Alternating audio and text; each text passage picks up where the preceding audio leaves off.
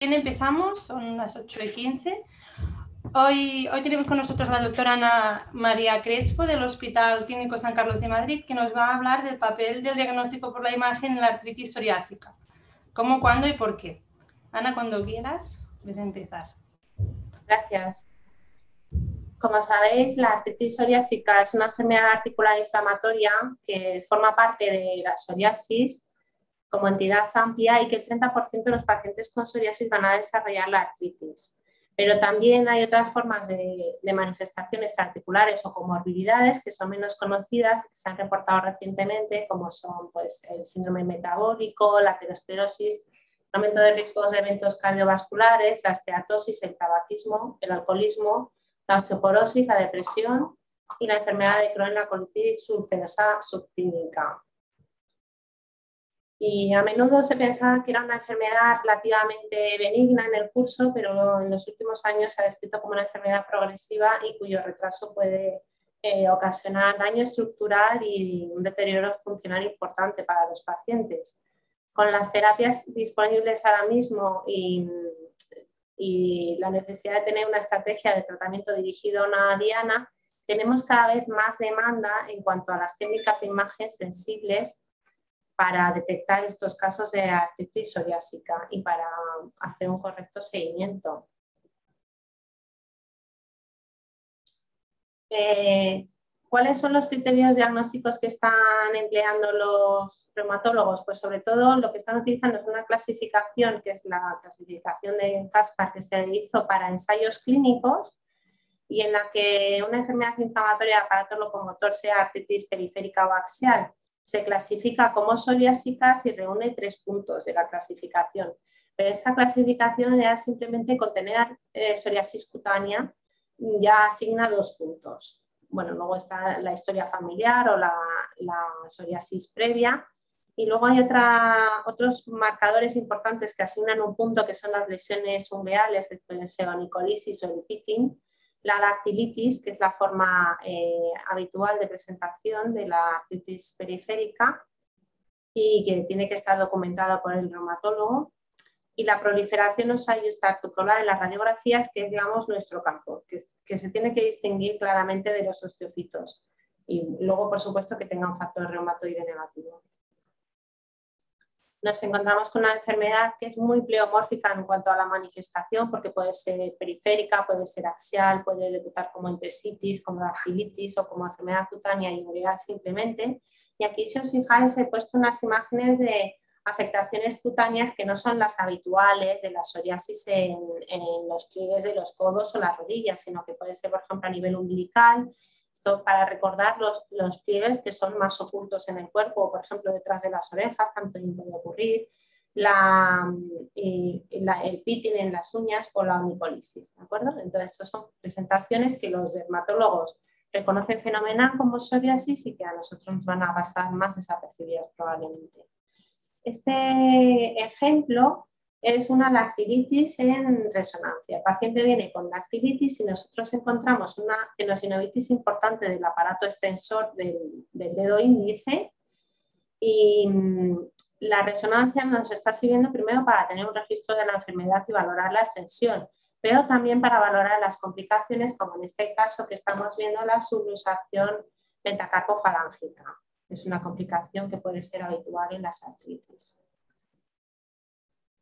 En este otro caso de acrodermatitis continua de alopo vemos la, erupción postulosa y estéril, tiene también la distrofia ungueal importante en distintos puntos. Eso, la discontinuidad también es característica de la, de psoriasis. Y vemos la afectación ósea que corresponde eh, exactamente con el dedo donde tienen la, la erupción pustulosa. En este nivel vemos la ausencia del espacio articular y la anquilosis progresiva, también a nivel del pulgar de la otra mano. Bueno, estas imágenes son para recordar cómo es una articulación normal, cómo es la sinovitis, por ejemplo, de la artritis reumatoide, donde vamos a ver inflamación de la membrana sinovial y cómo son las entesitis, que son inflamación en los sitios de inserción de las cápsulas, de los tendones, de los ligamentos. Y, entonces esta entesis que son los sitios de, inserción, em, afecta tanto a la estructura que se inserta, que puede ser la cápsula, la membrana sinovial, puede ser el tendón, puede ser el ligamento, como al hueso donde se inserta y forman una unidad. Estas síntesis se dividen en dos tipos, las fibrocartilaginosas, que son inserciones normalmente en apófisis y epífisis, y las fibrosas, que el ejemplo más, más claro es en la columna, las fibras de Sharpe, que son la unión de los fibrosos del disco al hueso, que es hueso membranoso. Entonces tenemos que recordar que la columna es órgano diana de las espondiloartritis y en especial de la psoriásica por la, por la síntesis que encontramos en común. Bueno, este es un recordatorio del mecanismo por el que se produce la entesitis, en el que hay normalmente un microtraumatismo repetido, produce vasodilatación, hay un fenómeno de inflamación de la entesis y lo que define a la entesitis eh, psoriásica es la proliferación ósea. Y radiológicamente vamos a tener un patrón muy llamativo y característico de la psoriasis, que es que vamos a encontrar erosiones a la vez que proliferación ósea. ¿Por qué hacemos radiología? Bueno, es el método eh, más barato, más disponible, más accesible, es un registro del número de articulaciones afectas y podemos valorar el daño articular acumulado. Pero cuando ya vemos cambios eh, radiológicos suelen ser bastante avanzados, como puede ser erosiones, lisis en las falanges distales, gran destrucción de alguna articulación aislada, el clásico lápiz en copa. Y luego en cuanto a proliferación ósea, vamos a ver la periostitis desflecada, pero siempre en localizaciones donde hay una inserción, eh, una entesis, y eso va a ser lo más característico. En este caso, por ejemplo, vamos a ver afectación con proliferación ósea en las faranges. Si veis, estas son las inserciones de las cápsulas articulares, a la vez que lisis de la falange distal en el mismo paciente. Esto es lo, lo, característico de la psoriasis. Tenemos lisis a la vez que anquilosis, proliferación ósea a la vez que erosiones. Esto es lo que más, más eh, reconocemos como psoriasis. En este otro paciente vemos distintos niveles de afectación y, sobre todo lo que define la artritis psoriásica en este caso es la presencia de las erosiones vaginales. Algunas erosiones tienen morfología eh, como si fuera la letra omega, esto también se ha descrito que es eh, definitorio de la artritis psoriásica frente a la, a la reumatoide, que son eh, erosiones en U, como un poquito más abiertas. Y luego también tenemos los espolones y las proliferaciones óseas en, en los propios tendones o sitios de inserción. En este caso vemos que el paciente debuta en 2010 con una queja probablemente de, de tendinopatía aquilea y no tiene espolón y al año siguiente ya aparece la osificación para recordar que todos los cambios óseos van a ser un poco más tardíos. El lápiz en copa, que es la descripción clásica de la artritis psoriásica, se debe a la lisis en los metacarpianos, metatarsianos o en las falanges. ¿Sí? a, Gemma y Dani, eh, la audiencia dice que se ve un poco cortadas tus imágenes. Eh, Gemma ah. y Dani, ¿os, pasa lo mismo? Yo la veo abajo, abajo se ve un poco cortado, ¿no? Sí, Parece que la presentación es mayor que la pantalla que tenemos. Y entonces, ¿qué tengo que ya hacer? te cuento, el problema es que estás presentando en una pantalla más grande de la que estás retransmitiendo por Zoom. Tienes el Zoom en una pantalla y tienes la presentación en otra. Entonces, no sé si sabes eh, cambiar. Es que es un poco complicado esto. ¿Sabes bajar la resolución de la pantalla? No. A ver ahora. No, igual. A ver. Eh, mm. Es que he cambiado una opción Vale, verte al Zoom, verte al PowerPoint y baja, a, baja, ¿sabes que puedes visualizar como más pequeño al Zoom? Ah, y, hacerlo con PDF, Dani. Sí, es una, es una, opción también, sí.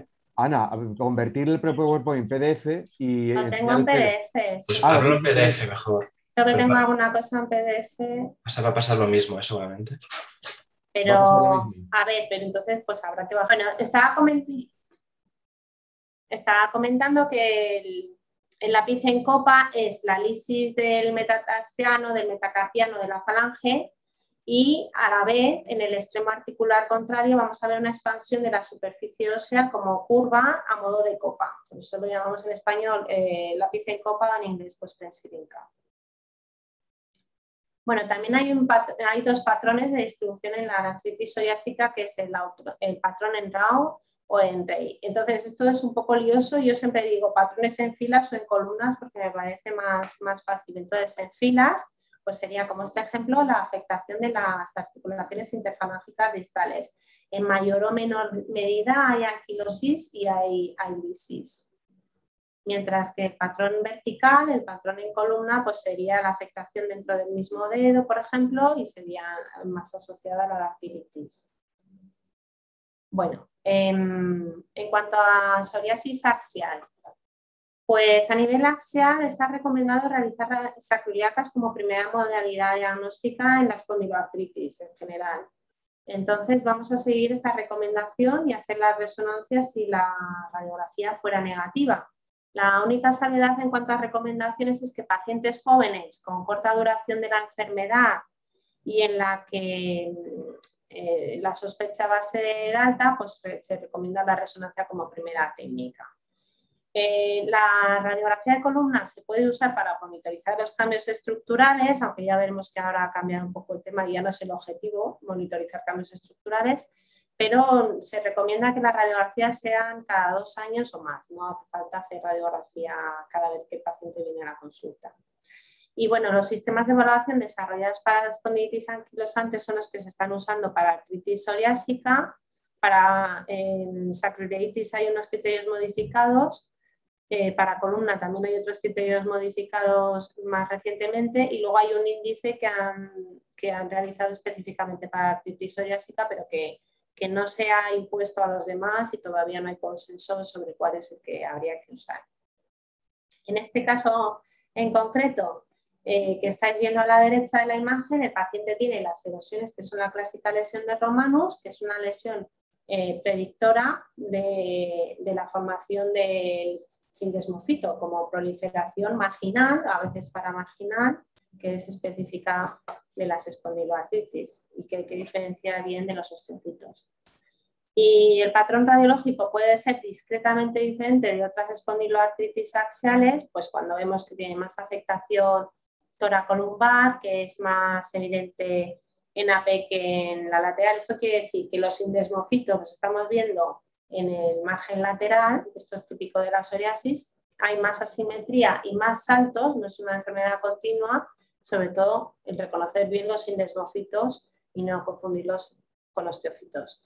Y luego, pues la sacroilitis puede ser bilateral, pero asimétrica.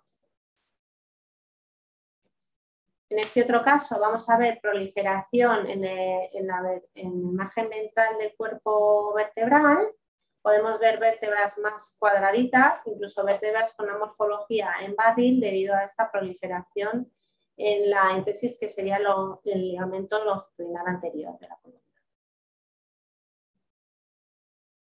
columna. Este otro paciente vemos que debuta con una artrosis de de la rodilla, es una artrosis en el compartimento femorotibial externo, que bueno, en un paciente relativamente joven de 35 años, pues siempre hay una tendencia a pensar, bueno, pues ha tenido una lesión meniscal, es una artrosis secundaria, una lesión deportiva, pero vemos que a la larga acaba haciendo anquilosis de ambas muñecas, de ambos carpos, eh, cuando han pasado seis años. Entonces, este caso mm, me gusta sobre todo para enfatizar que cuando nosotros vemos hallazgos radiológicos al principio de, de la enfermedad, estamos viendo o una enfermedad muy agresiva o una artritis de mayor duración a la que nos está reportando el paciente y que el daño radiológico normalmente lo estamos viendo en dos tercios de los pacientes en primera consulta de reumatología, que es un porcentaje parece que muy alto. ¿Cuál es el papel de la TAC? Bueno, la TAC sabéis que es el gol estándar para definición de las alteraciones óseas y podría ser muy útil para cuantificar el daño estructural en artritis inflamatorias, pero no la estamos utilizando pues porque primero tiene bastante eh, componente de radiación ionizante y luego no vamos a detectar las lesiones inflamatorias agudas que son las que nos interesan más. Pero es verdad que hay ocasiones en las que no podemos realizar resonancia y entonces sí que estaría indicada la TAC. Y también es verdad que hay em, localizaciones que son muy complejas en cuanto al análisis eh, con imagen, como son la pelvis o la cintura escapular, en las que la TAC puede ser muy útil. Este es un caso de una paciente de 36 años que tiene una afectación de la primera articulación eh, costoesternal en la que estamos viendo erosiones, erosiones importantes y cambios inflamatorios en las partes blandas en las que hemos perdido los planos grasos de clivaje. ¿Cuál sería el papel de la ecografía? Pues eh, casi en todos los ámbitos va a tener indicación para artritis psoriásica periférica, para diagnóstico, para valorar el pronóstico y la monitorización de la enfermedad, porque vamos a ver bien los cambios inflamatorios en los tejidos blandos, en las cápsulas articulares, en la sinovial, en los tendones, en la sintesis. También podemos ver erosiones en la superficie de los huesos y bueno, también tenemos el doble que nos va a añadir valor a la hora de valorar eh, cambios inflamatorios, si hay hipervascularización o no, y la distribución de esa vascularización. Eh, no tiene radiación ionizante y la mayor limitación sería la falta de penetración en el hueso. Entonces, eh, para las manifestaciones axiales, para el raquis, no vamos a utilizar ecografía, pero todas las artritis psoriásicas se benefician en principio del estudio ecográfico.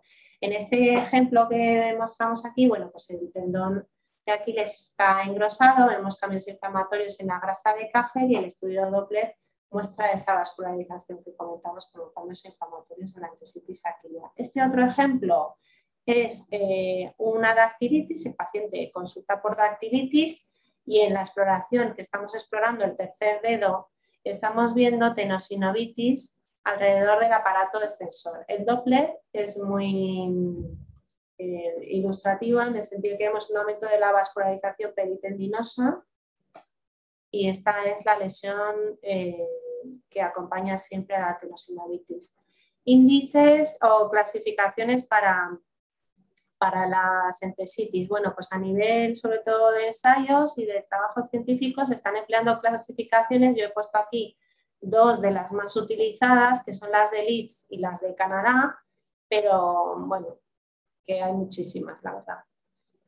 En cuanto a la resonancia, ¿cuáles serían eh, las secuencias que deberíamos realizar siempre? Pues T1 y secuencias con tiempo de repetición largo que sean sensibles al líquido. El T1 para ver baja señal en, eh, en el edema en los sitios donde hay erosiones precoces, eh, baja señal cuando tenemos derrame y en la espondilitis eh, tardía recordar siempre que la osificación paravertebral puede presentar ya una señal similar a la médula ósea grasa. Las secuencias de tiempo de repetición largo son las que más nos gustan en el sentido de que vemos los cambios inflamatorios en la síntesis y es útil a nivel de la antesitis plantar, alrededor de la pelvis, ligamentos interespinosos que siempre se olvidan en la columna y bueno, en las esquinas de los cuerpos vertebrales, lógicamente cuando tenemos una lesión de, romanos. Eh, me ha faltado la diapositiva anterior, creo, pero bueno. Em, la lesión de romanos en la resonancia. Bueno, la lesión de romanos es, eh, digamos, la primera erosión que aparece en el cuerpo vertebral. Suele ser más en la esquina anterosuperior más que en la posterior, o puede haber una combinación de ambas. Es una lesión que refleja eh, la fisiopatología de, la enfermedad, en el sentido de que es la entesitis que se está produciendo en las fibras de Sharpey que está provocando esa erosión ósea. Y fijaros que he puesto las columnas muy pequeñas. Bueno, casi es a propósito porque es que hay que fijarse cuando estamos informando la columna lumbar. Hay que buscar esas esquinas y hay que fijarse. Eh, la lesión puede ser aguda, como en este caso, en el que vamos a ver la erosión y, vemos hiposeñal en T1, en el T2 eh, vemos un poquito de hiperintensidad de señal e hiperintensidad de señal en el este. Esta sería la lesión de romanos aguda. No me está saltando eh, las animaciones que tenía, pero bueno, os lo voy a contar un poco sobre la marcha igual. En este caso es una eh, lesión de romanos subaguda, en el que vemos la erosión y los cambios de la señal hacia médula grasa. Vemos hiperintensidad de señal en T1, hiperintensidad de señal en T2 y pérdida de la señal del este. Esta es una lesión ya subaguda de romanos en la que tenemos cambios grasos. Las lesiones eh, pueden presentarse en, distintos estadios y pueden ser eh, discontinuas, como en este caso. Entonces tenemos una lesión de romanos aguda a este nivel, donde en T1 vemos hiposeñal y luego un poquito de edema en el T2, mientras que estas otras, estas otras lesiones ya muestran cambios grasos tanto en T1 como en T2. Eh, las lesiones crónicas serían erosiones con esclerosis. Lo vemos bien en T1 y en T2 la esclerosis, pero además a veces presentan un, frente activo o una reactivación de la señal de, de, la lesión, como sería este caso en el que vemos que tiene un poquito de edema y en la secuencia con TR largo pues ya vemos mejor el edema. La lesión de Anderson, no sé si va a salir la lesión de Anderson porque esta es la primera diapositiva y no me están saliendo las de después, pero bueno, sería la hiperintensidad de señal del disco y la afectación hemisférica de los platillos. No ha salido, me parece. Bueno, la sacroiliitis. Eh, es que no va a salir tampoco. la resonancia en la sacroiliitis, sabéis que es más sensible que la radiografía y vemos fenomenal cuando tenemos edema óseo, cuando hay irregularidad o cuando hay esclerosis. Pues la saltado. Bueno, este es el resumen de las técnicas de imagen. Entonces, en las técnicas de imagen para artritis periférica, cambios óseos, la técnica mejor va a ser la TAC, que os digo que no la utilizamos habitualmente. Utilizamos la radiografía para el registro cuantitativo de las lesiones.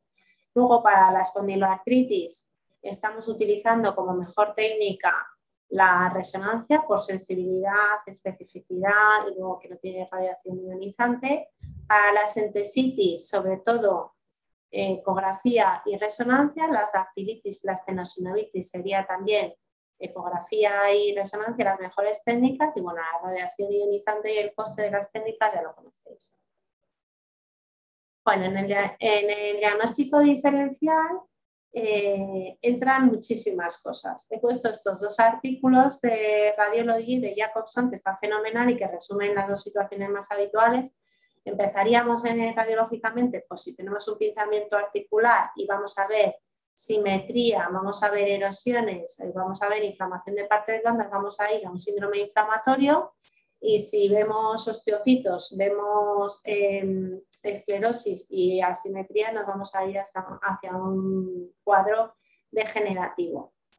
Y luego lo que os decía, eh, entran muchísimas, muchísimas entidades en el diagnóstico diferencial, pero quería poner un caso en el que se ve claramente que los pacientes con psoriasis pueden tener psoriasis y cosas que no son psoriasis, como por ejemplo en este caso, en el que tenemos eh, pinzamiento del espacio de las articulaciones interfalángicas distales en todos los casos, con el signo de la gaviota, que es más de la osteoartritis o la artrosis convencional, que es lo que tiene el paciente en el segundo y tercer dedo, mientras que en el cuarto dedo estamos viendo erosiones. Esto es lo que define específicamente a la artritis psoriásica veis la correlación con la presentación clínica. Este es el dedo que tiene más inflamación de partes blandas y tiene la afectación ungueal asociada y esto es lo realmente interesante. Cuando vemos pacientes que tienen psoriasis,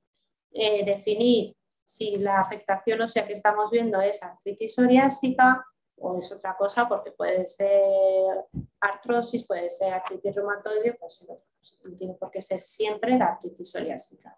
La artritis psoriásica tiene unos criterios específicos de imagen. ¿Cuáles son los retos que tenemos en esta patología en concreto? Bueno, primero el diagnóstico precoz, que es lo que estábamos comentando, son pacientes que al final van a, tener un deterioro funcional. Luego los reumatólogos están en el tema de la elección del tratamiento y la pauta adecuada, porque cada vez tienen más recursos, y en la definición del objetivo del tratamiento. Y ahí entramos luego nosotros a evaluar qué respuesta ha tenido el tratamiento y en el seguimiento del paciente.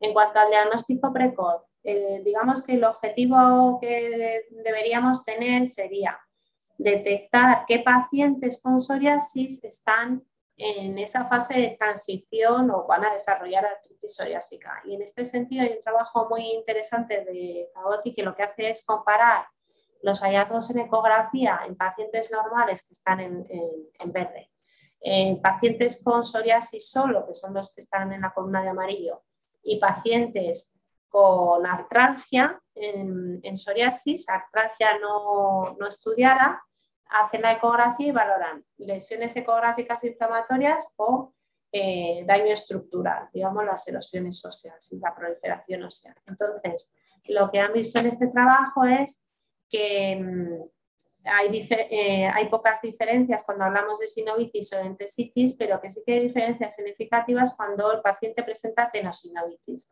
Estos pacientes con artralgia subclínica eh, que presentan tenosinovitis son los que van a probablemente desarrollar la artritis psoriásica en un, tiempo, un periodo breve. Mientras que cuando encontramos ya proliferación ósea, ya tampoco hay diferencias significativas entre estos tres grupos de pacientes que os comentaba. Y esto es un poco el resumen de, otra publicación que presentan. Los que interesa detectar son pacientes con psoriasis, con entesitis o tenosinovitis, que son pacientes que están en atención primaria o en consultas de dermatología, pero que no, no los está viendo el reumatólogo en principio. En cuanto a la elección del tratamiento y la pauta adecuada y la definición del objetivo de tratamiento, pues fijaros, al principio eh, lo que, en lo que consistía el tratamiento era en aliviar el dolor. Los pacientes con psoriasis que desarrollaban artritis no tuvieran dolor. Y este es un ejemplo de un paciente, eh, bueno, relativamente joven que en 2010 empieza, digamos, el proceso diagnóstico con la primera consulta de reumatología y no vemos cambios en las radiografías de ambas manos y al, seis años después ya presenta anquilosis en la interfalángica distal del dedo índice de la mano derecha. Entonces es un paciente que lo hemos estado siguiendo en el hospital, pero que ha desarrollado una deformidad y que funcionalmente puede tener una trascendencia. Pues ahora el tratamiento lo que intenta es conseguir que, las, que los pacientes no, no desarrollen esa artritis con secuelas que nosotros radiológicamente identificamos también.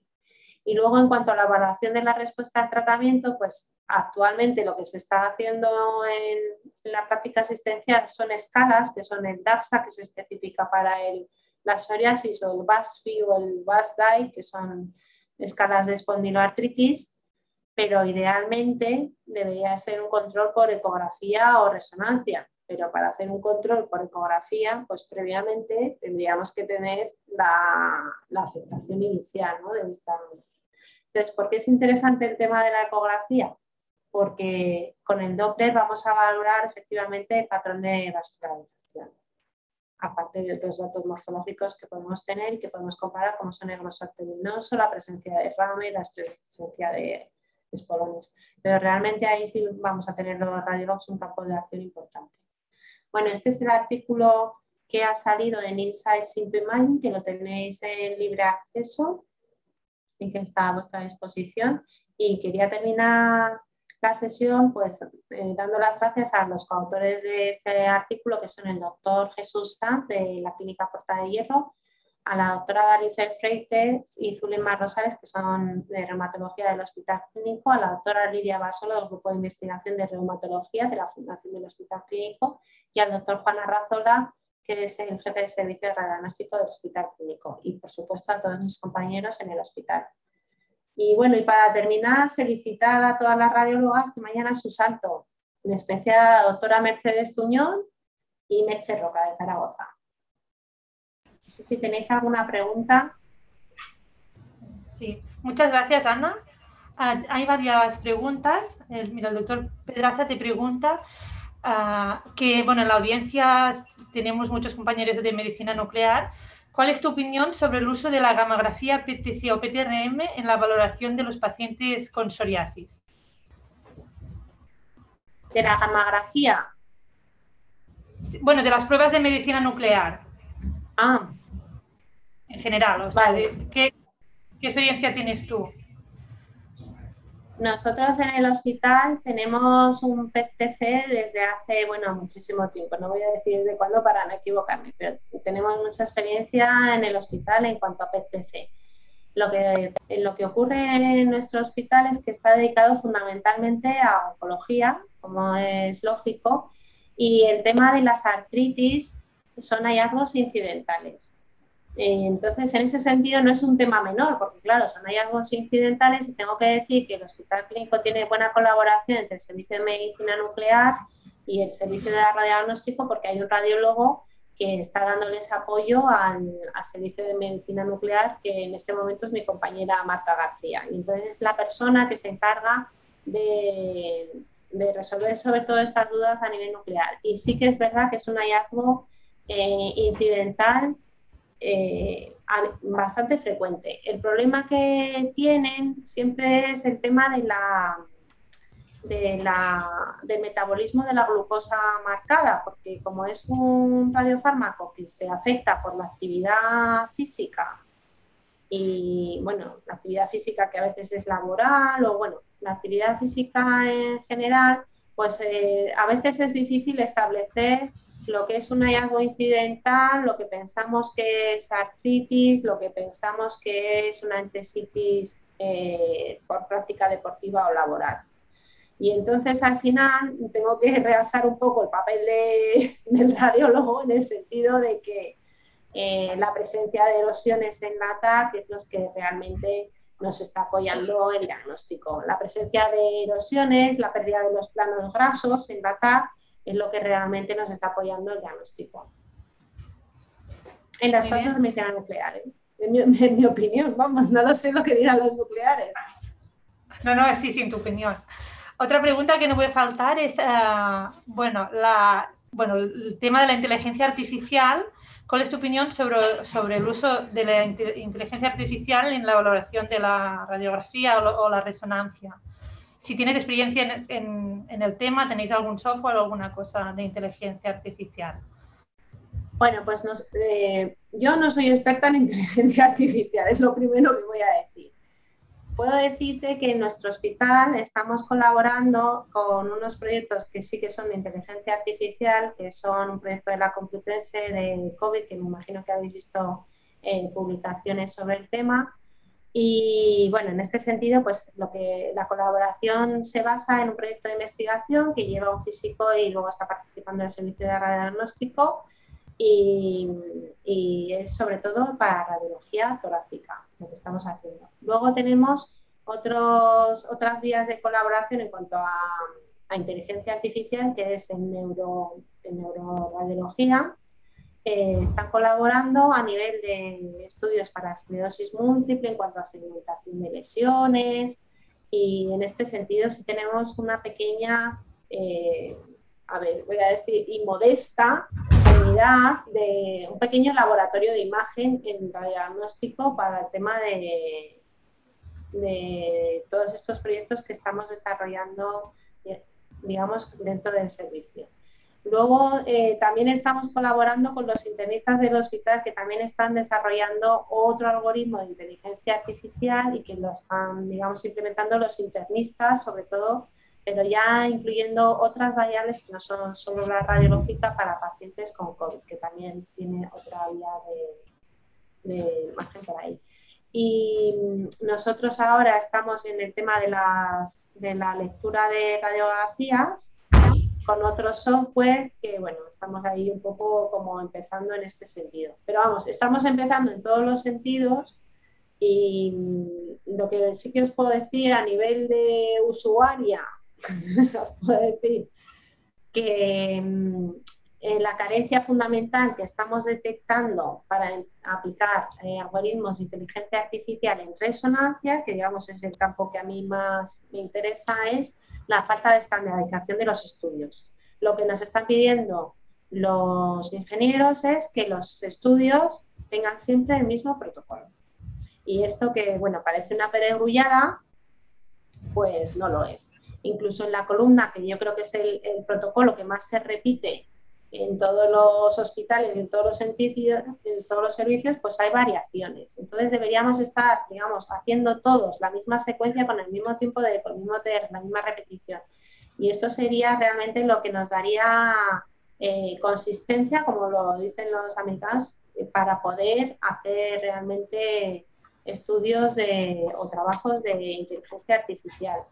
Puede ser muy interesante en la resonancia de cuerpo entero, que ahora mismo nosotros estamos haciendo resonancia de cuerpo entero solo para pacientes con mieloma o pacientes con gamopatía monoclonal y pacientes pues, con algunos tumores que no tienen captación en PET, como es el liposarcoma mixoide, cosas así muy específicas, pero para cuerpo entero podría ser muy interesante en artritis el tener eh, secuencias de difusión que pudieran ser interpretadas, porque ahora mismo en morfológico no nos podemos apoyar en la difusión para las artritis por el problema de que plantea siempre la superficie curva del hueso en cuanto a la secuencia de difusión. Y luego vuelvo otra vez a lo mismo, la estandarización, o sea, el ponernos de acuerdo los radiólogos en el factor B que tenemos que emplear sería muy, interesante.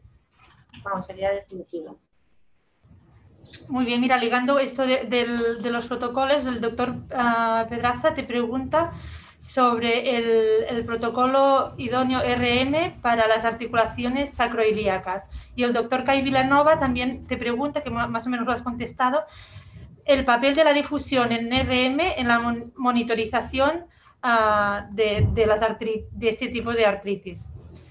¿Qué, opinas? O sea, el protocolo de, de, la sacroileitis y el papel de la difusión. El protocolo de, de, la sacroileitis, hace unos años ya que tenemos un consenso eh, que está, está publicado por la Sociedad Española de Reumatología y de, y de Radiología, en el que participa el doctor Narváez, el doctor eh, Ángel Bueno y Pepe Martel y bueno, y yo lo pondría como referencia, pero vamos que habéis visto que hay muchísimas escalas, muchísimos protocolos, eh, muchísimos índices y yo creo que lo fundamental es al final que haya un consenso.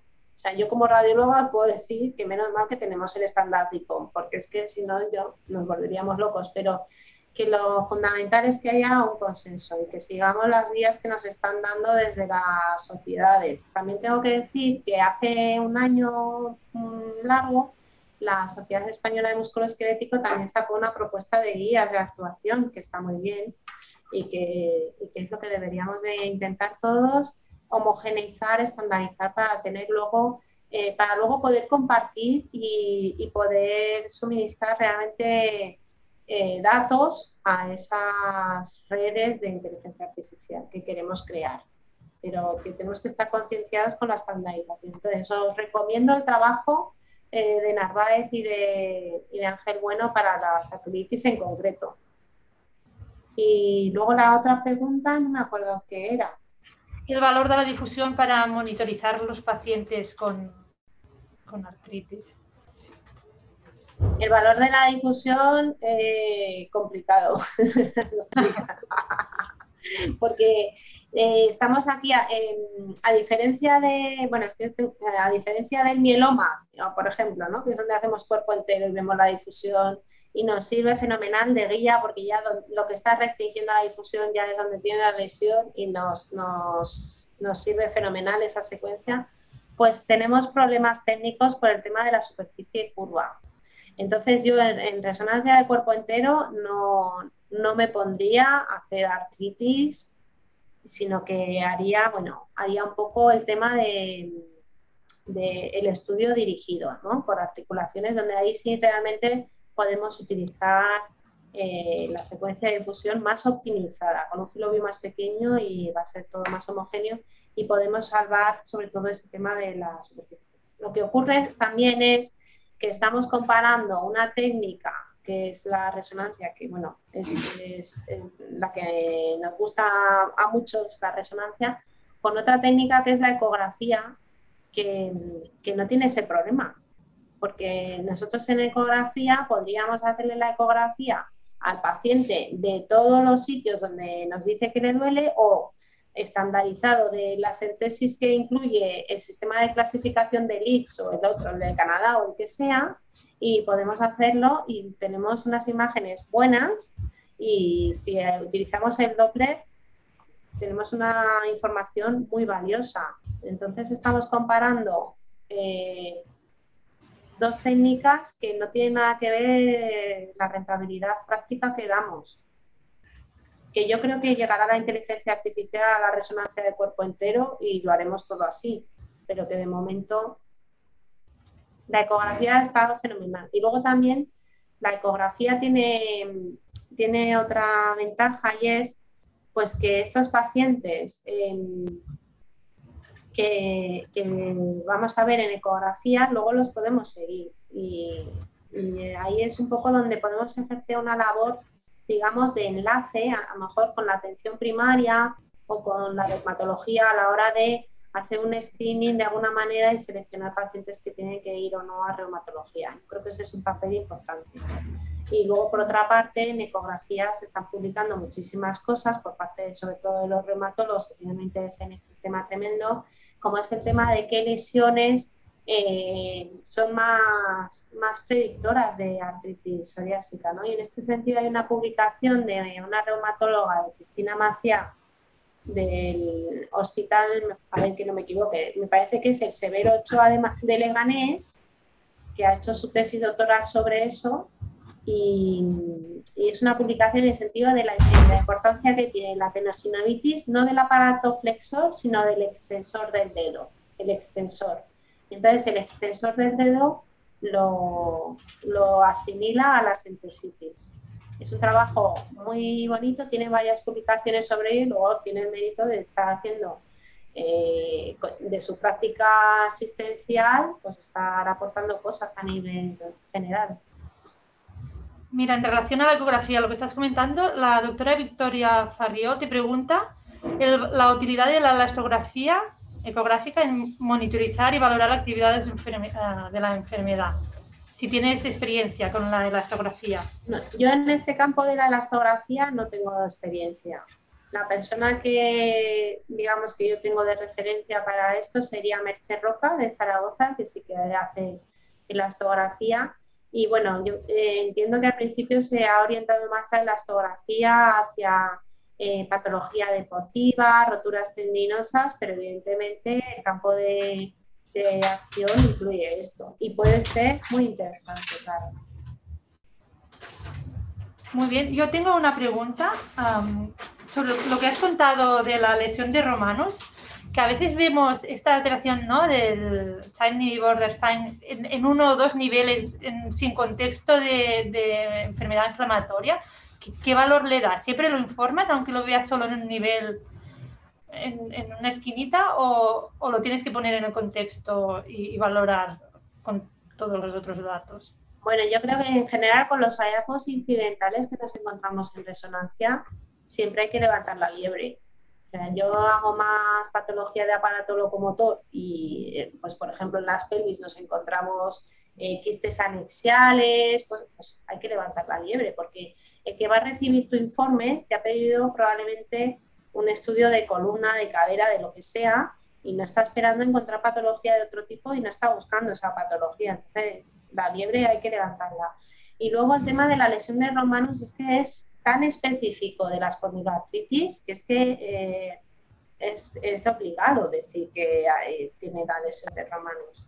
Es obligado. Otras cosas que se pasan mucho en los informes de columna eh, es el tema de, otros ligamentos, ¿no? Cuando vemos el edema en el estir, en, pues el ligamento posterior, en el interespinoso, mm, eso también hay que decirlo, es que es muy específico, es que la columna entera es todas las inserciones ligamentosas son en tesis.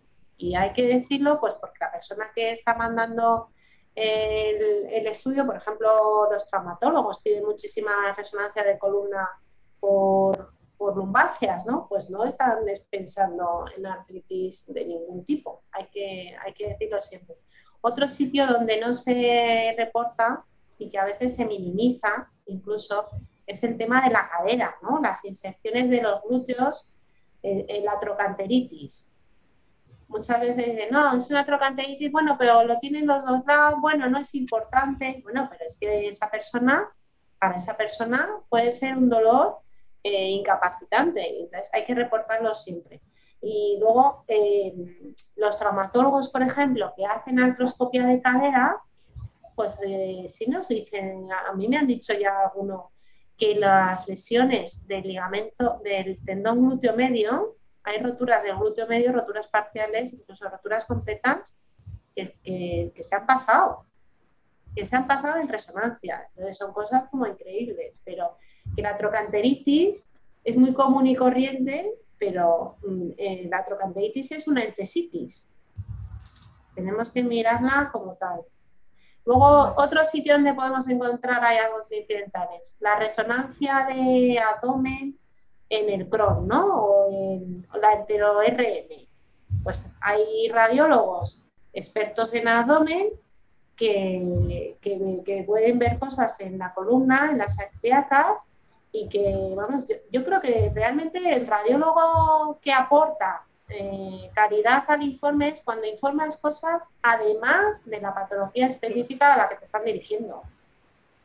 Ahí es donde le damos calidad. Muy bien. Bueno, muchas gracias. La doctora Mercedes Tuñón te, te felicita por tu buen trabajo y trayectoria y que lo explicas todo siempre muy claro. Bueno, ya son las nueve. Paso a la palabra al doctor Pedraza para que concluya. muchas gracias. Gemma, si quieres, la doctora García ha hecho otra pregunta en, preguntas y ah. respuestas. No sé si lo ves abajo, la doctora Ana Isabel García. ¿Lo puedes leer? Mm, no. Eh, la doctora García te lo dice. Felicidades, Ana, qué buen trabajo. Felicidades a los organizadores. Siempre contestando así. Sí, sí, vale. Ya está. Vale. Eh, bueno, eh, gracias, Ana. Mm, bueno, Gemma, muchas gracias por tu moderación y Ana, ha sido impresionante. Ah, impresionante. Entonces yo que me cuesta muchísimo resumir, porque has dicho tantas cosas, yo creo que vamos a tener que mirarnos todo de nuevo tu vídeo, tu podcast y tu todo, o sea que va muy bien. Entonces yo creo que diría, para resumir, que la clave es el 3. Nos has dicho que necesitamos tres signos para definir artritis psoriásica, nos has dicho que el 30% de los pacientes con psoriasis van a artritis psoriásica y después nos has puesto tres deberes, para resumir. Has dicho, señores, por favor, pónganse de acuerdo para estandarizar el protocolo técnico. Señores y señoras, doctoras, por favor, el informe estructurado intenten hacerlo más o menos igual. Y entonces nos has dicho, oye, intentemos, mm, sobre todo, predecir la respuesta al tratamiento. Has dicho muchas más cosas y que a lo mejor tenemos que, aparte de las escalas, utilizar la eco, utilizar la reso, aparte de miles de cosas. Pero yo creo que nos has animado a hacer bien. El informe estructurado has hablado maravillas de que, por favor, no dejéis de informar en la lesión de Romano y los hallazgos incidentales. O sea que muy bien, muy bien. No sé si quieres añadir algo a este mini resumen. Ana. No, que muchas gracias a vosotros. Y que he dicho muchas cosas con la mitad de fotos. ¿eh? no me ha salido. bueno, el PDF lo tienen. el, PDF sale todo. O sea, que los que no hayan visto aquella reso de artritis psoriásica, lo tiene en, la sacrolieca, lo tienen en el PDF. O sea, que lo pueden encontrar perfectamente. Muy bien. Oye, pues muchísimas gracias. Solo recordar a la audiencia que mañana tenemos también otra sesión de la plataforma tenemos a Manel Cubero que nos va a hablar cómo optimizar bien nuestro protocolo de Doppler en la ecografía y están todos invitados. Que tengan todos un buen día, nos vemos mañana. Gracias a todos. Adiós.